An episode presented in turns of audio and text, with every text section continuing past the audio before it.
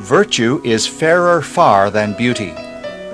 Of Beauty by Francis Bacon.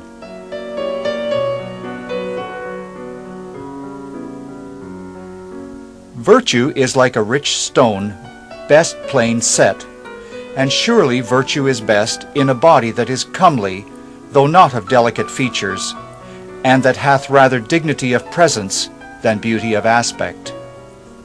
Neither is it almost seen that very beautiful persons are otherwise of great virtue, as if nature were rather busy not to err than in labor to produce excellency.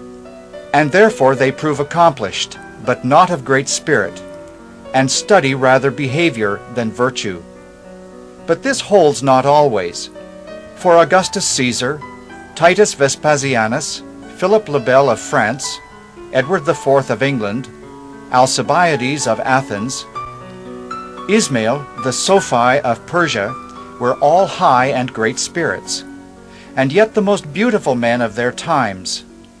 In beauty, that of favor is more than that of color, and that of decent and gracious motion more than that of favor. That is the best part of beauty, which a picture cannot express, no, nor the first sight of the life. There is no excellent beauty that hath not some strangeness in the proportion.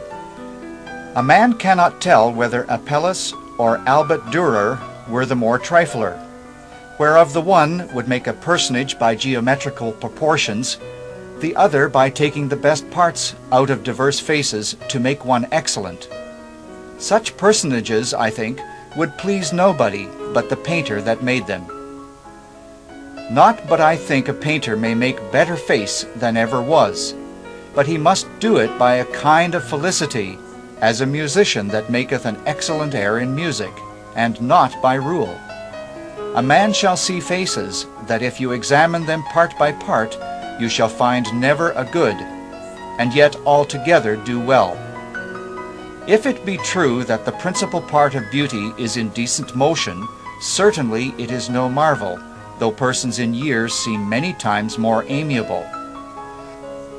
Pulchrorum autumnus pulcher, for no youth can be comely but by pardon, and considering the youth as to make up the comeliness.